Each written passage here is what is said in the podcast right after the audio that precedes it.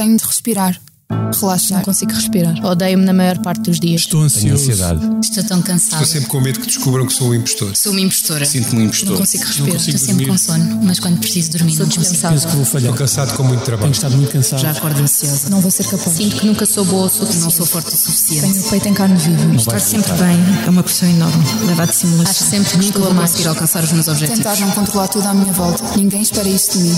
Só eu.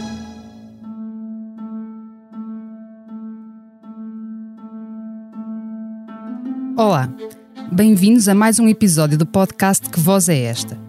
Eu sou Helena Bento e hoje vamos falar sobre meditação e mindfulness.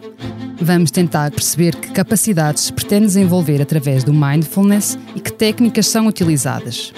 Também vamos procurar saber qual é o impacto desta prática no funcionamento do cérebro e o que nos dizem os estudos científicos sobre a sua eficácia na depressão e outras patologias, e também na dor crónica e no bem-estar em geral.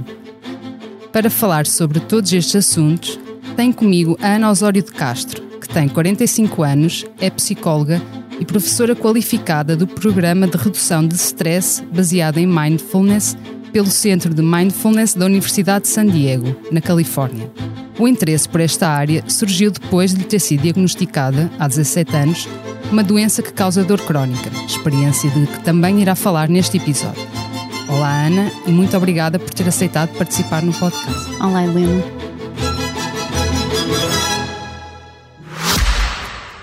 Esta é a nossa voz, a voz da Medis, sempre ao seu lado no acesso, prevenção e acompanhamento da saúde, com produtos e serviços que fazem bem ao corpo e mente. A cobertura de saúde mental, com psicólogos e psiquiatras online, e as ferramentas necessárias para um melhor conhecimento e acompanhamento da sua saúde mental estão disponíveis para todos os clientes. Saiba mais em medis.pt. Que voz é esta? É a voz de quem está e estará sempre ao seu lado. A Medis. Vamos começar a nossa conversa com uma pergunta muito simples. Ana, o que é o mindfulness? É uma pergunta muito simples para, para nós, muito complicada para os investigadores, se calhar. Mas, assim, vendo de uma forma muito simples, mindfulness é a atenção ao aqui e agora. Ah, por exemplo, vamos imaginar que estamos num, num cenário de, no meio da natureza, com, com árvores, mas que a nossa cabeça está a pensar na lista de compras, nos mails que ainda tenho que mandar do, do trabalho, na discussão que tive no dia anterior com o meu chefe ou com, alguém, com algum familiar. E agora imaginemos que estamos nesse mesmo local, mas estamos a ver as folhas das árvores, estamos a ver o rio, estamos a ver os passarinhos que pousam num ramo e depois voam para outro ramo. Este momento, isto é mindfulness. E, e portanto é quando estamos de facto com atenção à nossa experiência daquele momento. O mindfulness foi, foi desenvolvido ou surgiu uh, por um senhor que é o, o John Kabat-Zinn, uh, que no fundo adaptou a tradição da, da meditação budista ao Ocidente e, e construiu um programa uh, utilizando algumas das práticas que, que vêm e que têm conhecimento ao longo de muitos anos, não é? E adaptou num programa que foi, que foi aplicado num contexto hospitalar. Portanto, foi, isto, foi assim que começou, e cerca dos anos 80, e, e utilizou este termo.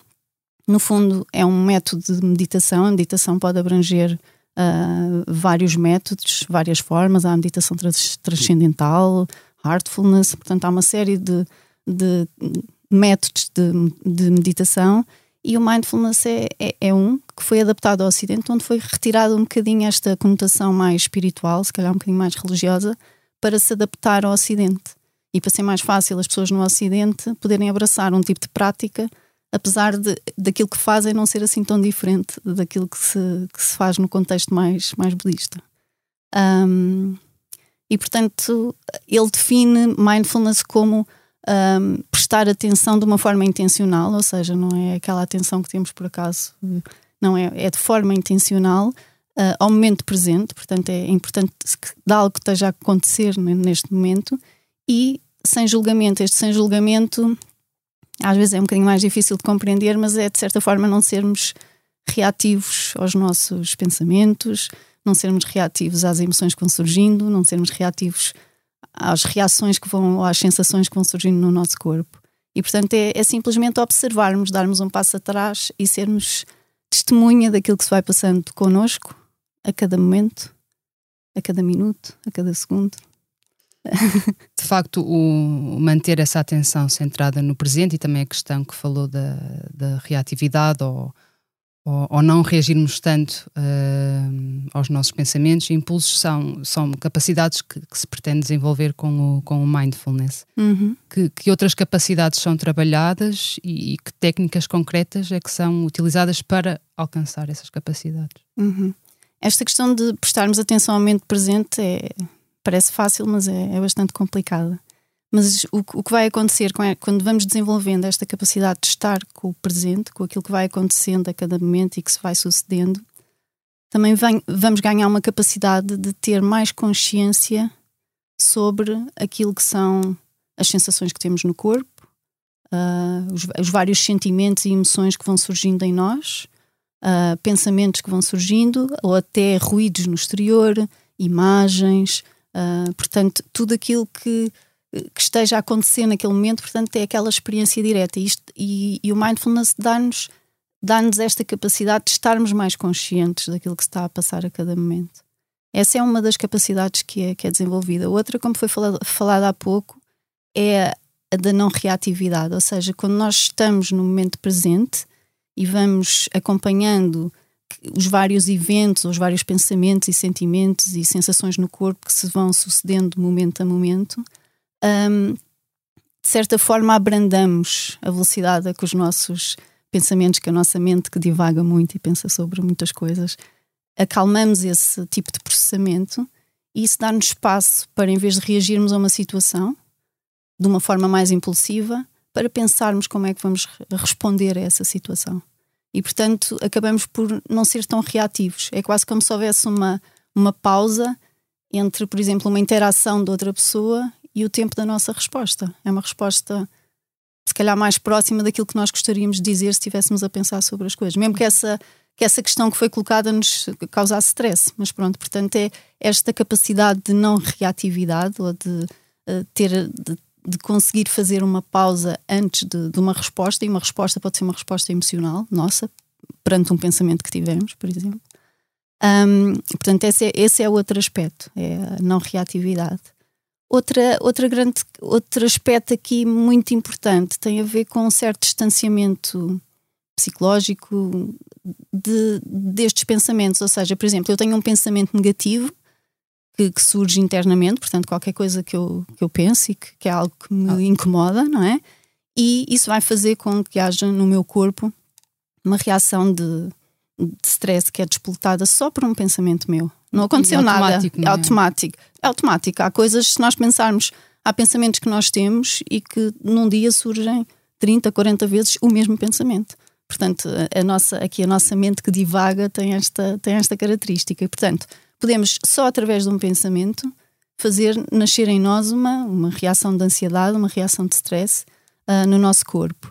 E, portanto, à medida que vamos praticando mindfulness e meditação, vamos conseguindo criar, uh, no fundo, um distanciamento uh, entre aquilo que são estes pensamentos que surgem e, e, quem eu sou.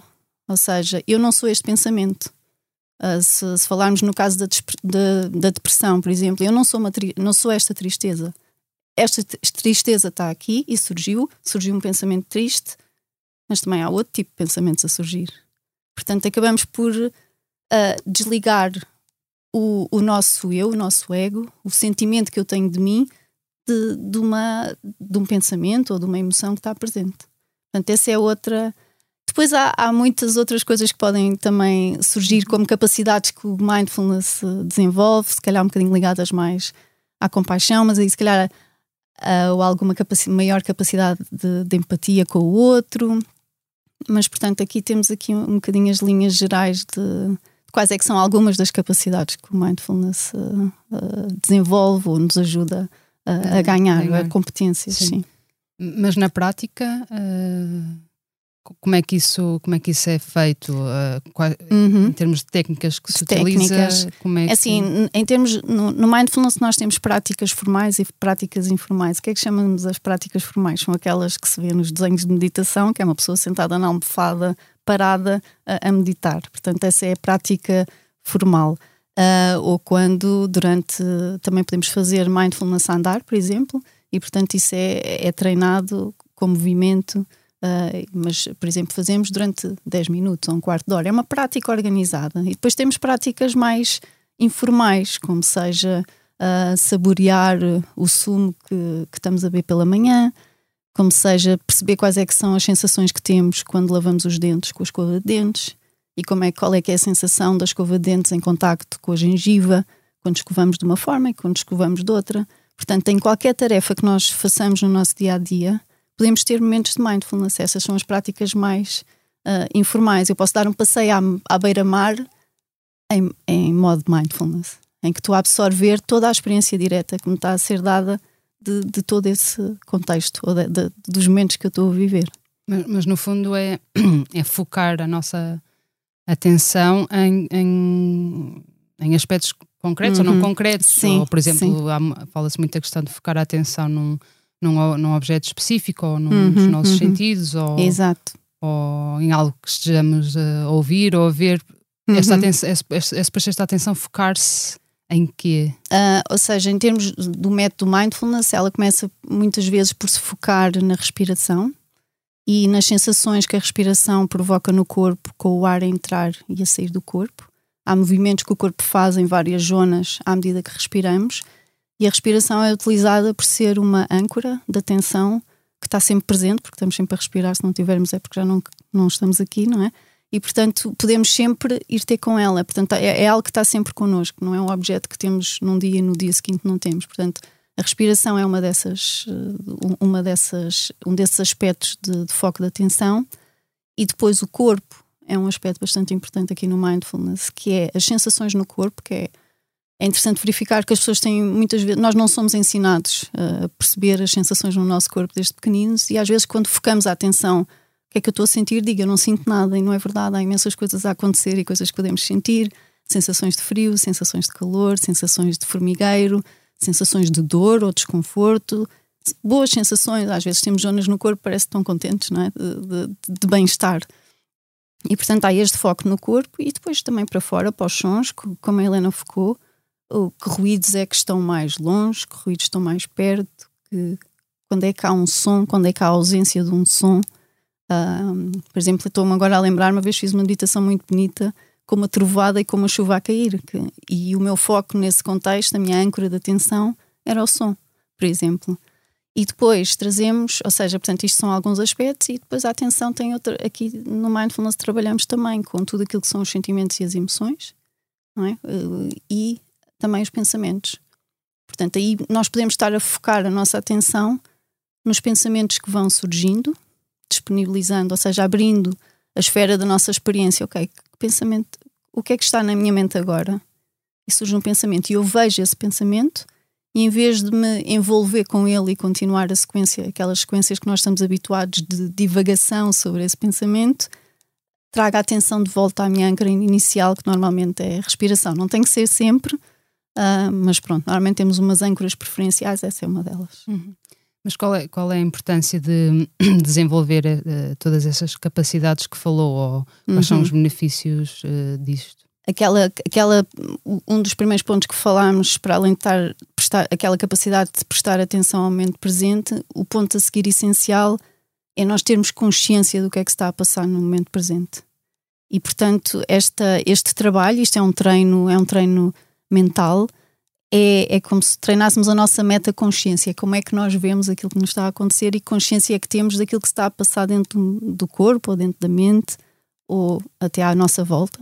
Uh, e portanto são aspectos fundamentais para desenvolver esta consciência, este, se eu dizer em inglês, este awareness, mas pronto, é a consciência que eu tenho de que neste momento, por exemplo, estou com um aperto no peito, estou com o coração mais acelerado, esta consciência desenvolve-se à medida que eu vou treinando uh, períodos de mindfulness em que paro para me focar e para perceber o que é que, o que, é que está presente. Porque se eu não o fizer, provavelmente entro em, uh, em modo de divagação, em piloto automático e acabo por não, uh, não focar ou não tomar consciência destes aspectos, que depois também são os que vão ajudar mais na transformação. Portanto, este é um dos primeiros passos, é esta tomada de consciência. A Ana destacou a, a questão da, da, da, não reatividade como uma das capacidades que, que o mindfulness pretende uh, trabalhar um, e também associou uh, este ponto à, à, à, parte também da ansiedade e, e do stress e, no fundo, como uma espécie de ferramenta que permite prevenir, enfim, esses estados, se calhar já mais avançados, uhum. de, não diria de doença, mas de um, de um problema, e gostava de focar-me aqui na questão do stress, precisamente. Uh, antes de mais, perceber uh, o que é que é o stress uh, e o que é que acontece no nosso organismo quando estamos eh, numa situação de stress e também perceber realmente qual a importância do, do mindfulness no sentido de, de evitar ou atenuar estas situações de stress para evitar que, que, que, mais tarde ou que ao longo do tempo se desenvolva stress crónico, que, como sabemos, tem um impacto muito grande no nosso organismo. Uhum. Helena, o que acabou de dizer é, é importantíssimo, toda essa, essa sequência, e, e, e, de facto eu acho que este tipo de programas são, são importantes exatamente para, para, para ajudar as pessoas a perceber que há um caminho para ou há ferramentas que as podem ajudar neste, neste caminho ou nesta jornada no contexto do stress. Um, nós normalmente, e nestes cursos, fala-se sempre um bocadinho da fisiologia do stress. É importante nós percebermos como é que o nosso sistema nervoso funciona para percebermos também o que é que está a acontecer connosco. Isso ajuda-nos imenso a, a, poder no fundo, dar um bocadinho a volta às coisas ou escolher responder de uma forma diferente sem dar uma resposta de stress. E, e, e, um dos aspectos que me parece fundamental, às vezes quando falamos de stress e de ansiedade, e muitas vezes as pessoas vêm ter comigo, eu quero é que isto vá embora, eu quero que isto saia daqui. Mas de facto o sistema nervoso autónomo, que é o que está responsável por este tipo de resposta, uh, existe exatamente para nos proteger e portanto é bem intencionado e também é um bocadinho neste sentido que devemos ver cada vez que surge algum stress ou alguma ansiedade, é uma ansiedade que surge, existe aqui algum medo, algum receio, algumas situações que não estão a fluir da mesma forma. E portanto, aquilo que uh, inicialmente na natureza e nos animais uh, que não humanos, não é? Um, é, era, sempre foi muito útil, portanto, aparece um leão na selva, não é? O meu o meu sistema nervoso simpático, é a parte do sistema nervoso autónomo que é responsável pela resposta de ser, uh, acaba por uh, se ativar de diferentes formas. Uh, o sangue vai para os músculos, o coração começa a, a acelerar, as pessoas podem ter. Toda a gente conhece estes sintomas: mãos suadas, vontade de ir à casa de banho, há pessoas que têm dores de cabeça, aperto no coração, suam, a pele. E, e portanto, tudo isto são as, as, respostas que nós temos, tal como todos os outros animais praticamente têm, não é? Só que nós temos um córtex pré-frontal. O que é que isto quer dizer? Atrás da testa temos uma zona do cérebro que nos permite ter as funções mais executivas, seja, permite-nos pensar. E o que é que isso faz? É um bocadinho paradoxal, mas permite-nos dar-nos esta capacidade de antecipar o futuro e de ter, ter aqui ideias sobre o que é que aconteceu no passado. E isto é que são, é, são normalmente as grandes ameaças ou aquilo que nós vemos como uma ameaça que vem a despoltar uma, uma reação de stress. Claro que nós podemos sentir stress ou ansiedade se vemos um carro a vir na nossa direção, não é? E aí há um, um despoltar de reações neuroquímicas, não é? Que há aqui um perigo que é um carro a vir na nossa direção, é libertado cortisol, é libertado adrenalina, Portanto, o nosso corpo tem uma série de hormonas a circular que nos vão permitir correr e sair dali rapidamente e sobreviver. E aquilo que a Helena falou relativamente ao stress crónico é o grande problema dos nossos dias, é que nós temos cada vez menos destes perigos um, que são situações agudas, em que o nosso organismo reage a uma situação e sobrevive e dá a resposta, não é? Portanto, ou foge. Ou...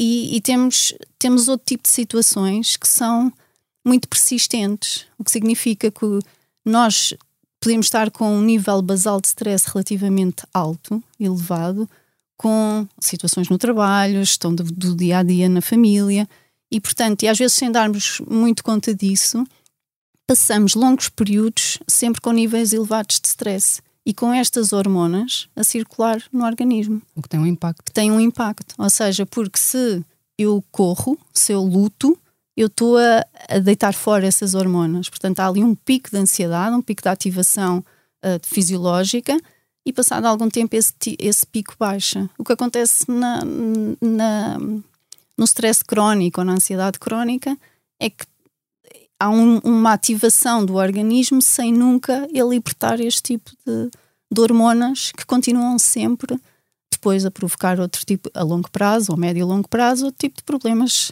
de saúde, desde as doenças autoimunes, cancerígenas, cardiovasculares. Aqui temos. Uh, e, e, pelo outro lado também a tirar-nos saúde, porque reduz também a capacidade do nosso sistema imunitário para, para reagir, para dar resposta aos desafios que vai tendo, e também em termos de inflamação, há uma inflamação em circulação no organismo. E, portanto, isto, isto tem, tem um grande impacto, sobretudo na maior parte das doenças crónicas, inclusive algumas delas se desenvolvem devido ao stress crónico. Não quer dizer que não pudesse haver lá já atrás alguns fatores genéticos e ambientais, eventualmente, mas um dos fatores que despoleta a doença uh, acaba por poder ser, ser este stress crónico, que, que, se mantém em elevados níveis. Sim, e, uhum. a questão da inflamação que, que, falou, depois também pode estar associado ao aparecimento da própria doença mental. Uhum. Exatamente, exatamente. Há aqui um ciclo que não. Que é difícil. Que é difícil de, depois de quebrar. De quebrar e, e, o que é que se sabe sobre o impacto do, do mindfulness no, no, funcionamento do, do cérebro, ou seja, em termos uhum. das estruturas cerebrais que, que, são mais ativadas e menos ativadas? O que é que se sabe ao certo sobre isso? Assim, em termos, estes últimos anos temos tido muito mais investigação interessante a esse nível, desde que surgiram as técnicas de neuroimagem e que podemos observar pessoas a meditar dentro de máquinas, podemos perceber exatamente o que é que, que, é que áreas é que se estão a ativar e não se estão a ativar. Eu diria que há uma área que se chama rede modo padrão. Não é uma área, é uma rede modo padrão é composta por várias uh, zonas do cérebro que no fundo diz respeito ao, ao, meu sentimento de mim, quando as minhas coisas, quando o nosso pensamento está a divagar e nós estamos a dizer eu isto ou aquilo, eu quero isto, o meu pensamento é este, eu pus um post no Facebook, o que é que será que já tem likes? Portanto, é, um, é uma área de divagação que nós temos e essa área em meditação fica com perde a ativação, ou seja, deixa de estar ativada. Portanto, há uma redução da atividade nesta rede do modo padrão. Um, para além disso, quando fazemos meditação, também há outra, outras áreas do cérebro que vão, que vão que são responsáveis pela libertação de neurotransmissores e vai haver uma transformação ao nível tanto da dopamina como da serotonina e portanto isso também pode trazer, e daí a importância na depressão, porque também está associada a estados melhorados de, de humor, a um bocadinho mais de felicidade, a mais calma. Portanto, há aqui um. Por isso, é, estes neurotransmissores são responsáveis por, por, essas, por essas valências. E, um, e por fim, temos a zona da amígdala, que é uma, uma zona que é no, no nosso uh, sistema límbico, que reduz drasticamente a atividade. Ou seja, quando estamos muito estressados, basicamente a amígdala é o nosso radar de perigo. Ok? É, estou aqui, estou logo a ver todos os perigos que existem, ela está sempre ali. Quando há algum perigo que é para ser levado a sério, ela dispara para o resto do cérebro a, a dar esta informação de perigo, não é? Quando fazemos meditação, ela fica reduz, por exemplo, com, com este programa desenvolvido pelo John Kabat-Zinn, que é de oito semanas, reduz, pode reduzir em cerca de 50% a atividade uh, desta área do cérebro. Daí a, a, baixa ou a redução na reatividade que temos às situações, porque se, se a amígdala está mais calminha, também nós temos mais capacidade de, de dar uma resposta diferente. Em termos de, de, saúde mental em concreto, e já aqui falamos da questão da, da depressão, um, quais são os benefícios da, do mindfulness em pessoas com, com diferentes patologias? O que é que se sabe uh, sobre isso? Uhum. Uh, portanto, os benefícios, sobre, o, o, principal é que é uma grande redução na ruminação de pensamentos. Portanto, aquela questão de estarmos atentos ao presente vai fazer com que uh, esta ruminação se acalme. Um, e depois, toda aquela tomada de consciência sobre o que é que está a passar comigo, em termos de emoções, de sentimentos, das sensações no corpo. Uma, uma maior consciência, mas de uma perspectiva uh, quase como de observador, de testemunha. Eu sou testemunha de que isto está a passar comigo, que o meu coração está assim, que estou com um pensamento de tristeza. Portanto, é esta tomada de consciência. E, e depois aquela, aquela questão que é nos uma redução na fusão que nós fazemos com as nossas emoções, não é? Um, eu posso, posso estar triste, não é? Mas não significa que esteja em sofrimento. Não sei se aqui depois, se calhar um bocadinho mais para a frente, explica-se melhor. Mas, portanto, a tristeza é uma coisa que existe e está presente e eu estou consciente que ela está presente e depois posso seguir uma série de pensamentos ruminantes de piloto automático sobre esta tristeza que eu tenho, o que é que desgraça vai ser a minha vida, o que é que vai ser o meu futuro. Um, e com, com a meditação ou com mindfulness podemos esta parte do, do, sofrimento pode ser considerada opcional. Ou seja, a minha tristeza não é opcional, o que eu sofro com a minha tristeza pode ser opcional, pode ser uma escolha. Porque se eu estiver focada no momento presente, não vou não me vou fundir com esta situação e fazer dessa situação quem eu sou, basicamente. Dependendo também da, da patologia e do sim, nível de gravidade, claro. imagino. Sim, sim, sim, claro que sim, claro que sim. Isto é, uh, aliás, nestas áreas do mindfulness, cada um faz o melhor que pode.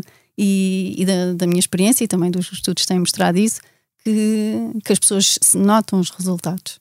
Agora, claro que calhar para umas pessoas vai ser melhor a meditação, se calhar outras uma terapia por aqui, outra por ali, não é? Não, não, aqui, hum, para cada pessoa há, há, de haver um encaixe perfeito, um encaixe melhor que outro.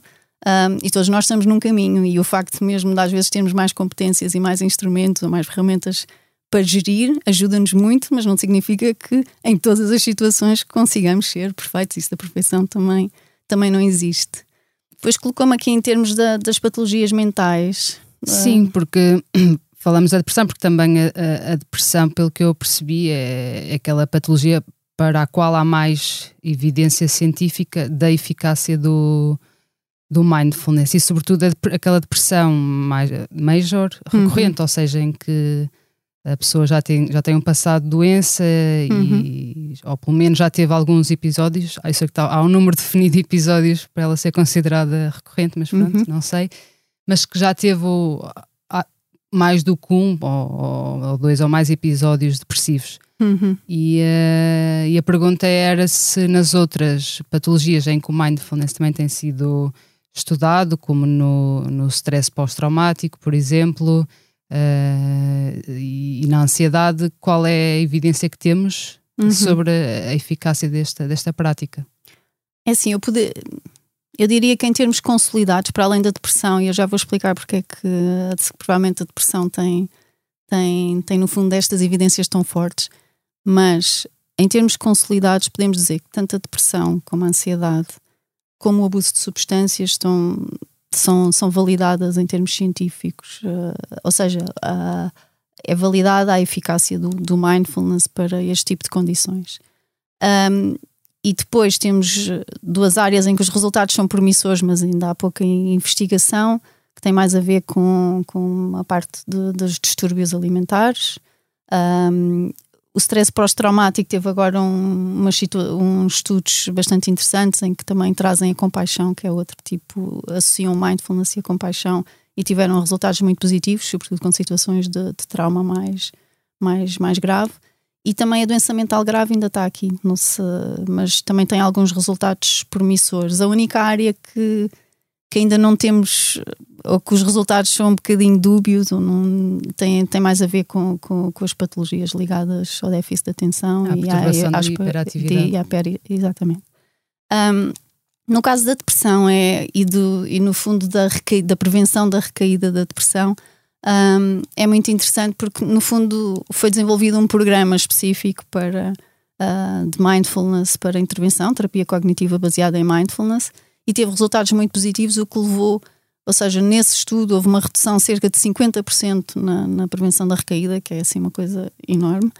E, e, isso despoltou uma série de estudos que vieram a seguir e pessoas entusiasmadas, e portanto surgiu um corpo de investigação muito sólido sobre a prevenção da recaída. E de facto, hoje em dia, podemos dizer que o que os estudos têm mostrado, e aí as, as, uh, é bem sólida a evidência que, que temos, é que de facto uh, o mindfulness ou este tipo, a terapia cognitiva baseada em, em mindfulness, que é, é um, seja, uma terapia específica. No fundo, mindfulness. é o mindfulness integrado numa psicoterapia. Sim, exatamente. Não é só o mindfulness. Hum, não, é o, o mindfulness aplicado em terapia e neste modelo específico, porque há muitas terapias diferentes que utilizam mindfulness e eu, a mais estudada é a terapia cognitiva baseada em mindfulness, que está praticamente em quase todos os estudos. E, e, e, portanto é com base nessa terapia que estamos a dizer. Portanto, eu acho que há aqui depois em termos de investigação seria interessante investigarmos outras, outras também outras terapias uh, que integram o mindfulness, mas em termos de, neste momento é, é, o que temos.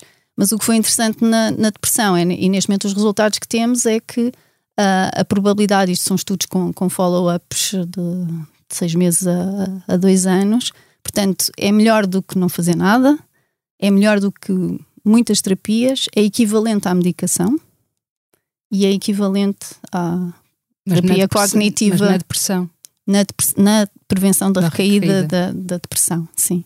O que é que isto pode ser interessante é, sobretudo, e tenho feito bastante estudos com mulheres grávidas, por exemplo, que não querem utilizar a medicação, e, portanto, pode ser uma boa ferramenta para ajudar nesses casos. Embora também há estudos que dizem que o melhor é uh, fazer aqui a conjugação da medicação com mindfulness mas pronto, isto no fundo estamos à procura de soluções que, que possam ser mais úteis para as pessoas e, e, e, e, no fundo perceber também o que é que pode ser mais, mais eficaz.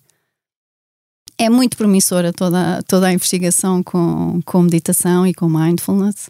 Uh, e, de facto há um grande entusiasmo da comunidade científica, embora seja o mindfulness e a meditação são, são gratuitos, são democráticos, não, não têm um custo, não é? E, e, sabemos que muitos estudos também são patrocinados por farmacêuticas, portanto, que não têm muito a ganhar com, com este tipo de, de terapias, portanto, há aqui um, um certo gap. Uh, mas de qualquer das formas, temos assistido aqui a um boom de, de investigação nestas áreas. Também tem sido uh, muito estudada, penso que já desde o início, a, a eficácia e a aplicação do mindfulness na, na dor. Aliás, uh, esse o, o primeiro programa de, de, de, redução de stress com base em mindfulness, são os primeiros programas que, que a Ana já aqui uhum. falou, uh, foram desenvolvidos precisamente a pensar nos desafios de lidar com a dor em ambiente clínico. Como é que a prática do mindfulness pode ajudar a diminuir a, dor e que mecanismos estão aqui implicados? Uhum. Em termos de, de neurociência, aquilo que, que sabe ainda é pouco, porque são processos muito, muito complexos. Mas no fundo, a ideia base no combate à dor através do mindfulness é que ele consegue desagregar ou, ou desintonizar a, a parte do nosso cérebro que lê as nossas sensações físicas, não é? Portanto, há uma parte que vai ter a informação sensorial que vem de todo o corpo e há outra parte que tem a ver com comigo, o sentimento de eu, não é? E se desacoplarmos estas duas, uh, estas duas áreas, faz com que, apesar de estar lá a dor, o eu está menos machucado. Portanto, não, um, eu sofro menos com a situação. Há menos fusão entre quem eu sou. Há um certo distanciamento psicológico, podemos dizer assim, um descentramento entre uh, aquilo que eu sou, a pessoa que sou, e, um, e, esta, e a parte da dor física, como se houvesse aqui uma. Mas há ah, menos dor? Não é isso? Há uns, pode haver menos dor, sim. Um estudo que foi feito, no, que, foi, que saiu no início deste ano, um, que, e que está muito bem feito e que agora também entusiasmou muitas pessoas, porque uma das coisas que os estudos mostravam era uma redução uh, na percepção do desconforto de dor, uh, mas não na intensidade da dor. E o que este estudo veio mostrar que foi que com quatro sessões de 20 minutos de mindfulness houve uma redução de 30% na intensidade da dor, na percepção da intensidade da dor e também de 30 e tal por cento na sensação de desconforto da dor. E portanto aqui o corpo também já existe bastante ciência sobre, sobre a questão da dor Uh, e portanto podemos, podemos pensar que 20 minutos em quatro sessões já fazem uma diferença enorme na qualidade de vida de uma pessoa que vive com dor. Uh, tanto na intensidade da dor uh, como nesta percepção de desconforto. Aliás, a, a, própria definição de dor, não sei se foi revista em 2020, alguns, para introduzir estes fatores psicológicos que estão associados ao sofrimento que nós temos com a dor que, física que possa existir. A Ana, há cerca de 17 anos, como eu referi na nossa introdução, lida com, com dor uh, crónica causada por uma doença chamada nevralgia do trigêmeo. Aliás, foi por isso que começou a interessar-se pelo mindfulness e integrá-lo na sua prática profissional enquanto psicóloga. Perguntava-lhe que, que, doença, que, que, doença é esta que lhe foi diagnosticada e, e, qual o impacto que tem tido ao longo da sua vida. Uhum. Portanto, a, a, do trigêmeo é uma dor facial, é como se fosse um, um choque elétrico na cara, neste caso na bochecha, um, e que pode ficar, pode ser só um choque simples, não é? Ou pode ficar horas estendido uh, a toda a face, uh, assim, uh, com, com choques repetidos e uma dor muito intensa. É uma dor mesmo muito intensa. Claro que pode ter vários graus de intensidade, não é? para mim, quando comecei a ter, não fazia ideia do que é que era, não é? Comecei com. Não, tive aqui um choque qualquer coisa. Apareceu, foi de repente. Foi de repente, de um momento para o outro. Já estava de férias. Ah, tive aqui. Não liguei. E depois comecei a perceber que, que começou a haver uma maior intensidade e foi difícil a partir do momento em que, quando a dor é muito forte, nós não conseguimos falar, não conseguimos comer, uh, é difícil sorrir nem pensar.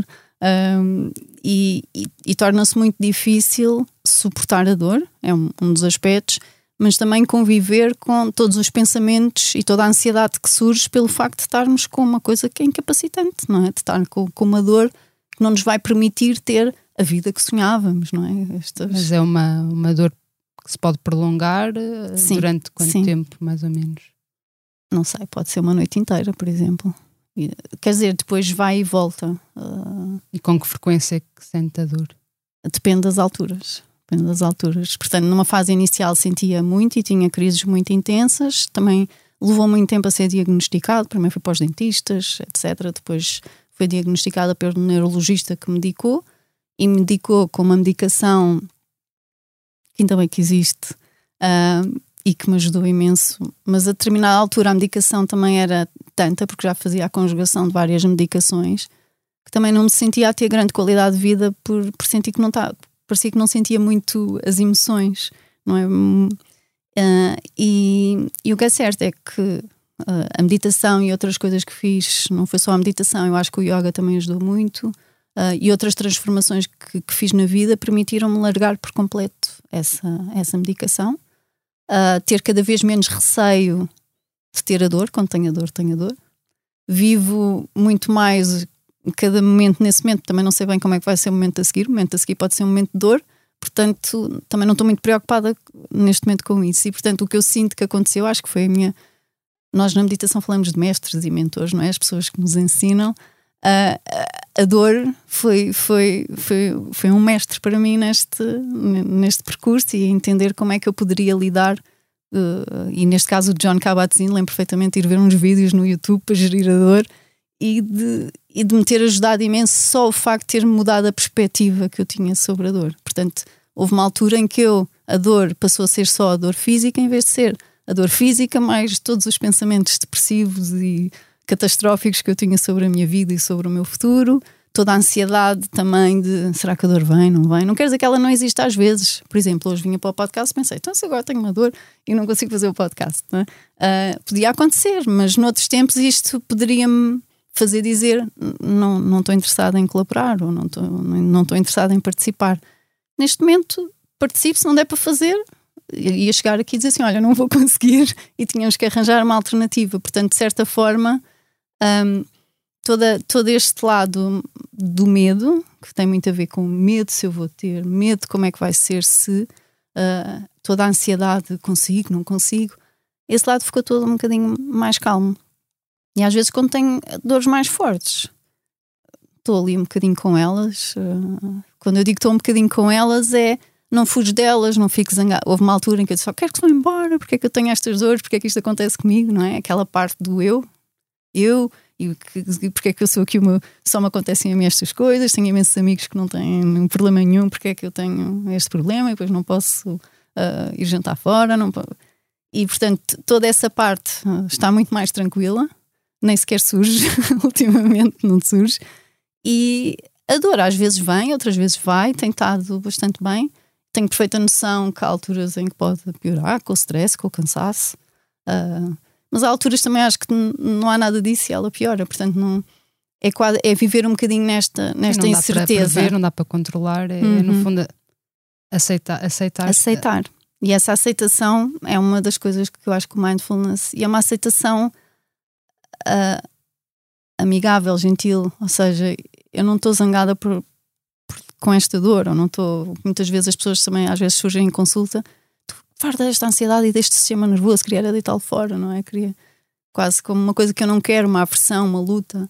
E uma das coisas que o mindfulness nos ajuda a fazer também é a dar as mãos a estas nossas partes que, uh, que estão feridas ou que têm aspectos que nós não gostamos tanto, mas também fazem parte de nós. Portanto, é, é um bocadinho ir, ir jogando aqui com estes vários fatores. Não digo que todos os dias são espetaculares, mas de certa forma uh, sinto que aproveito muito da vida e sinto que, que o mindfulness me ajudou imenso a, dar, a virar essa página e, e, se calhar desfruto mais do que outras pessoas que não têm dor crónica.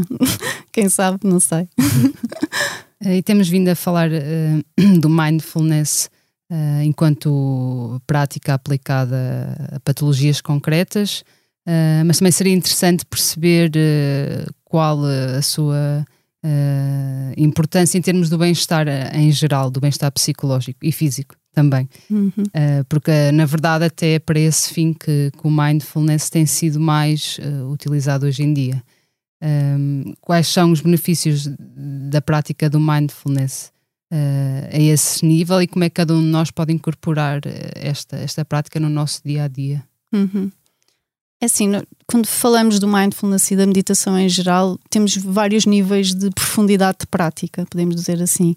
Portanto, podemos, temos aqueles os monges uh, e os yogis que fazem horas de meditação nas montanhas e, nos, e, estão em retiro permanente, que têm uma profundidade prática que depois até têm outros objetivos que no, no mindfulness não são tão aprofundados. Depois temos pessoas que têm uma prática moderada, por exemplo, quem faz este programa ou que pratica diariamente durante meia hora, uma hora por todos os dias e, portanto, tem uma prática moderada. E depois podemos ter uh, muitas vezes os cursos que se fazem para empresas ou que se dá que, uh, em escolas, universidades, ou, universidades outro, outro tipo de instituições, uh, são um bocadinho mais simples e de facto. Apesar, no fundo, os estudos dizem que nós, com 10, 15 minutos de prática, já se, já se notam alterações na, tal reação, na redução da tal reatividade que temos, na calma, no relaxamento, uh, no foco da atenção. Agora, se formos falar em questões, por exemplo, mais associadas como esta que tivemos a descrever relativamente à dor, ou se estivermos a falar da depressão, esse acaba por ser ah, muito superficial e não ter resultados a esse nível. Mas eu vejo sempre como uma porta de entrada. A quem fizer sentido pode, pode aprofundar a prática com mais, com, com mais tempo, porque a meditação é como, é como um músculo, não é? Quanto mais a trabalharmos, uh, mais resultados vamos ter, e isso é nítido nas várias, nos vários estudos que têm feito com neuroimagem, não é? Mas, Saber. desculpa, mas hum. acaba por ser um bocadinho uma simplificação Sim. daquilo que era Sim. originalmente. E... Sim, é uma simplificação, não é bem aquilo que era originalmente, é inspirado uh, neste tipo de práticas, é útil dentro destes contextos e, e, também é útil porque é sempre uma ferramenta que fica com, com as pessoas e se calhar vai vamos ter alguns indivíduos, algumas pessoas que vão passar a utilizá-la, nem que seja fazer algumas respirações ou voltar a atenção para dentro do corpo, algumas vezes, mesmo fazendo uma, um, um curso relativamente simples. Uh, e, e, isso já vai fazer diferença, ou depois podem ter vontade de aprofundar se fizer sentido para eles. Também no, na gestão do stress e na regulação das nossas emoções e do nosso sistema nervoso, o mindfulness é uma ferramenta, existem, existem várias, não é? Portanto, também não temos que entrar todos a utilizar todas as mesmas. Esta é uma ferramenta que eu acho que é muito válida e que vale a pena a qualquer pessoa pelo menos experimentar para perceber quais é que são os efeitos que tem em si própria. Sim. E, e de facto parece estar cada vez mais uh, acessível à população uhum. em geral. Uh, até há várias aplicações com, uhum. uh, em que são propostas práticas breves, realmente acaba por ser muito fácil para qualquer pessoa poder praticar e poder começar. Eu acho que acho que sim, acho que eu sou acho que não há nada como estar presencialmente com outras pessoas a fazer meditação. De qualquer das formas, também tenho consciência que no mundo em que vivemos hoje em dia, estas apps com estes vários áudios e uh, ajudam muito a uma pessoa a começar ou dar continuidade. Um, e é um bocadinho nesse sentido que, que, me parece que podem ser utilizadas e para quem está a começar, por exemplo, acho que começar sem algum tipo de instrução é difícil. Uh, e portanto, seja com alguém presencialmente num curso, há muitas pessoas que dão sessões de meditação mesmo sem. Portanto, é, é uma questão de procurar os sítios para mim tem mais, acho que é diferente porque a, nossa envolvência acaba por também ter um impacto e o nosso empenho quando estamos com outros a fazer meditação também é diferente, a nossa intenção é diferente, mas de qualquer das formas, se não tivermos essa hipótese e a custo zero, qualquer pois, pessoa. Os, os, tratamentos uh, têm um custo, não é? Sim, é, estes vários grupos que se reúnem para fazer meditação, o custo é, é relativamente baixo. Não, mas, mas de qualquer das formas, podemos, através na internet ou onde for, ir a um map e, e, e ter alguns áudios para, para começar. Uhum. Uhum. E há riscos, não há também? Não falamos uhum. ainda deles, mas. Uh... É sim, eu diria que este nível os, os, riscos são muito. Os grandes riscos podem ser. Uh, com pessoas que, que, vão para um retiro três meses e isso já tem alguma, uh, alguma tendência para, por exemplo, esquizofrenia, ou, aí pode haver algumas situações em que pode surgir aqui alguns sintomas que não são favoráveis. Quando estamos a falar uh, neste tempo de prática, não é? De uma hora, duas horas, três horas, mesmo que uma pessoa faça três horas por dia, acho que não vai ter nenhuma questão. Aqui a única questão, o único senão é quando estamos sozinhos a fazer e, e, e não conhecemos muito bem as práticas ou estamos a começar quando voltamos a atenção para dentro, podemos ficar um bocadinho ansiosos ou desconfortáveis com o que estamos a encontrar dentro de nós, por exemplo. E se tivermos acompanhamento nessas situações, faz toda a diferença. Uh, porque entendemos melhor. Isso faz parte do processo de transformação e também e é importante em psicoterapia trabalha-se exatamente esta questão e no mindfulness também esta questão de estarmos com as emoções difíceis e de criarmos resiliência com, com como é que é eu, eu aguentar a ansiedade a um nível, porque estou aqui a viver uma situação difícil, mas eu, eu tenho estrutura para aguentar esta, esta, este sentimento ou para estar com este pensamento, por exemplo, e sempre monitorizando o corpo. Por exemplo, uma das coisas que fazemos, sei lá, se eu sou, sou se eu estou triste ou se eu estou ansioso, onde é que isso está localizado no corpo? Quais são as zonas do corpo que estão com tensão ou que estão com desconforto quando surge essa emoção? É para nos começarmos a, a conhecer. E à medida que vamos uh, amigando estas, estes nossos, estas nossas dores ou estas nossas sensações no corpo, há aqui uma integração que é feita e acaba por uh, acalmar essas, essas dores, digamos assim. Depois deste enquadramento teórico que foi aqui feito e todas as explicações que foram dadas, uh, chegou a hora de colocar em prática alguns destes ensinamentos. Para fechar este episódio, combinei com a Ana que ela guiaria uma breve prática de cerca de um minuto para os nossos ouvintes e também para mim e para o João Martins, que está presente aqui em estúdio. Uh, vamos a isto, Ana? Vamos, pois. Uhum. Então, convido o ouvinte a sentar-se numa posição confortável, num sítio onde não seja incomodado e, e se, se for possível, fechar um bocadinho os olhos para voltar a atenção para dentro começar a, a sentir a respiração. O ar a entrar pelo nariz e depois a sair novamente pelo nariz. Ir notando os movimentos que o corpo está a fazer à medida que, que respira.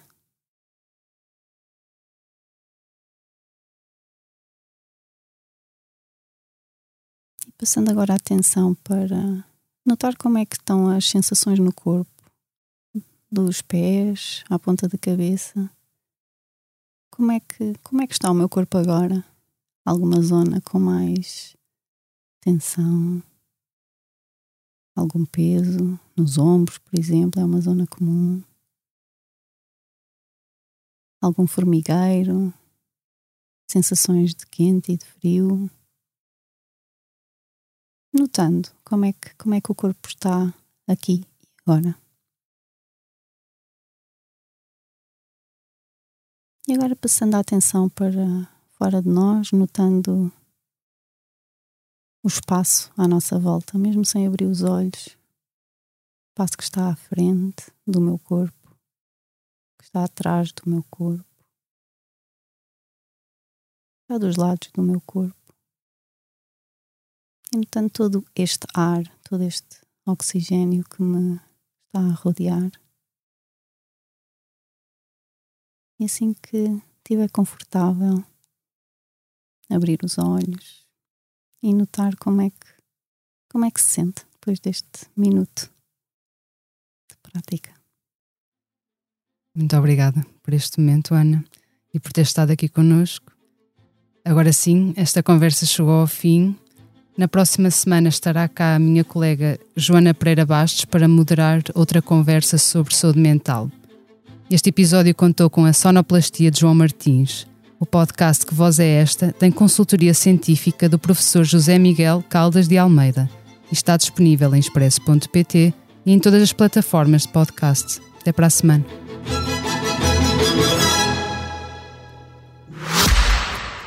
Esta é a nossa voz, a voz da Medis, sempre ao seu lado no acesso, prevenção e acompanhamento da saúde, com produtos e serviços que fazem bem ao corpo e mente.